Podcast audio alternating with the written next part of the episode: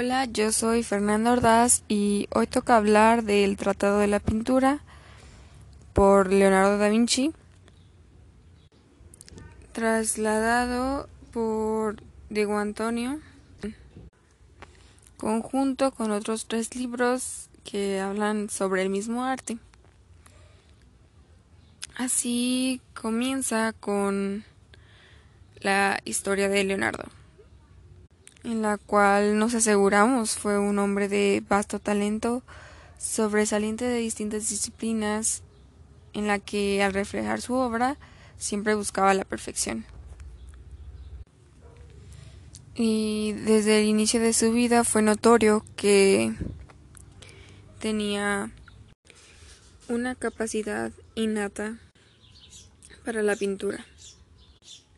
Y no solo así para esto, sino que su capacidad de estudio era inmensa. Y pues conociendo esto, se le es llevado a Florencia, en donde vuelve aprendiz de Verrocchio. En su academia crece, se desarrolla y logra por excelencia superar a su maestro. Pero tan solo se queda ahí, sino que también explora otras ciencias y su manera autodidacta lo vuelve apto para por sí mismo incursionar más a fondo en la anatomía, arquitectura, escultura, hasta en las máquinas o sus invenciones.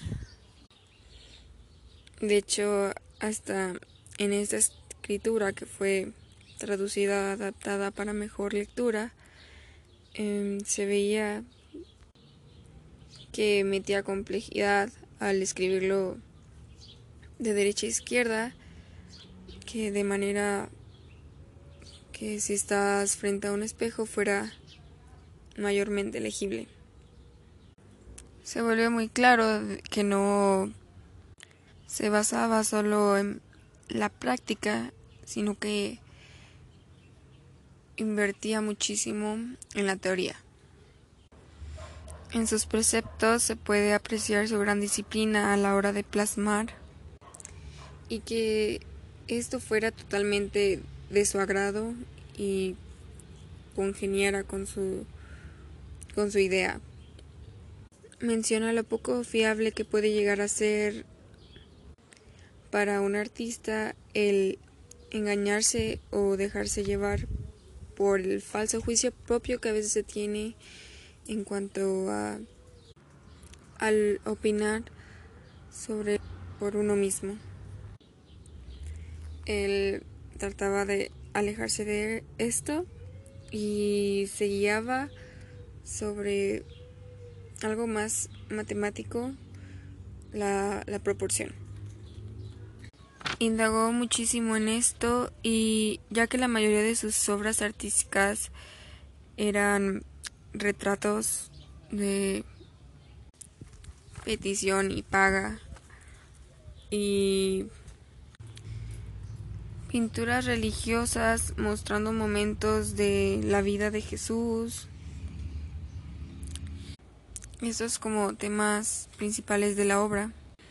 Buscaba que la semejanza fuera leal a su idea, que al mirarlas llamaran la atención y no se concibieran solo como inanimadas, el que la vista fluyera de manera natural y se sintieran vivas. Para lograr esto, estudió arduamente cada complemento que pudiera expresar de manera conjunta esta parte. Así es como nos escribe sobre las posiciones que debe de reflejar un anciano, cómo se diferencia de la de un niño a la de una mujer, un joven, cómo es necesaria una luz particular para obtener el claro oscuro deseado, el papel que juegan los reflejos, los contrastes de los colores, como estos sellan la profundidad y abarcan la proporción. Cada detalle que abarca el escenario o segunda parte de la pintura y todas estas conjunciones que le dan forma a las creaciones. Toda esta observación perfectamente detallada que hace comprender cómo era completamente instruido por su pasión y parecía vivir de ella por ella. De esto lleno su tratado llega hasta parecer una consigna. Aquí es cuando nos preguntamos eh, qué aplicación o si llega a ser importante esta parte en nuestro siglo. Y pues de mi parte siento que Leonardo era un gran pintor porque seguía, entendía y hasta creaba reglas del arte. Esto totalmente se ve impreso en el tratado y hacer hasta maestro de maestros. Eh, pienso que de cierta manera sí sirve como parte de una formación, pero el quedarse solo con ello es, además de ser un estudiante, quedarse como seguidor. Entonces, eh, no me parece que sea de la única manera en la que se puede crear, en la que se puede aprender, pero funciona como una base y más si te quieres adaptar a algo que ya está estipulado de manera correcta. Pero debería funcionar también como un impulsor o inspiración. Así es como siento que pues en sí los manifiestos llegan a ser importantes porque marcan la historia y este, establecen las bases que concretan movimientos o estilos.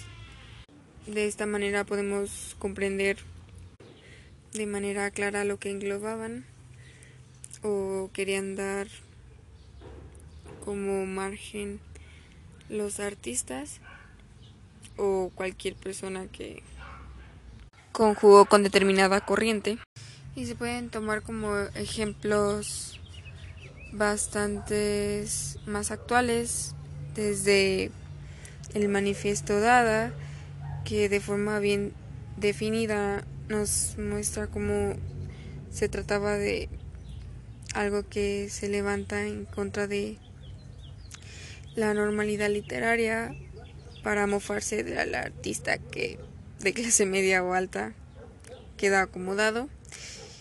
Y así nos expresa como la esencia que formó este movimiento o antimovimiento y también este se vuelve el antecedente para otro manifiesto que es el surrealista. Mm, este expone como de manera de dictado el pensamiento sin pasar por un filtro de, de puede ser razonamiento para simplemente expresarse y, y dar como principio la, la imaginación, dejarle gran parte a esta facultad. Y así con otros manifiestos que siento que su principal fin es asentar las propuestas de lo que los comprende y rodeó en su tiempo. Entonces, de cierta manera llega a ser funcional y sí siento que mm, tal vez un poco después, pero se podría crear un tratado sobre lo que va moviendo este siglo en el que se en el que se muestre lo que va rigiendo y cómo se diferencia de lo que ya ha sido hecho o en dado caso cómo se asemeja a, otros movimientos. Entonces sí, hasta cierta parte cumple hasta con el dar a aprender y reflexionar. Y bueno, eso es todo por el podcast de hoy, que partió de el Tratado de Da Vinci y también hablamos de su factibilidad de manifiestos y tratados en la actualidad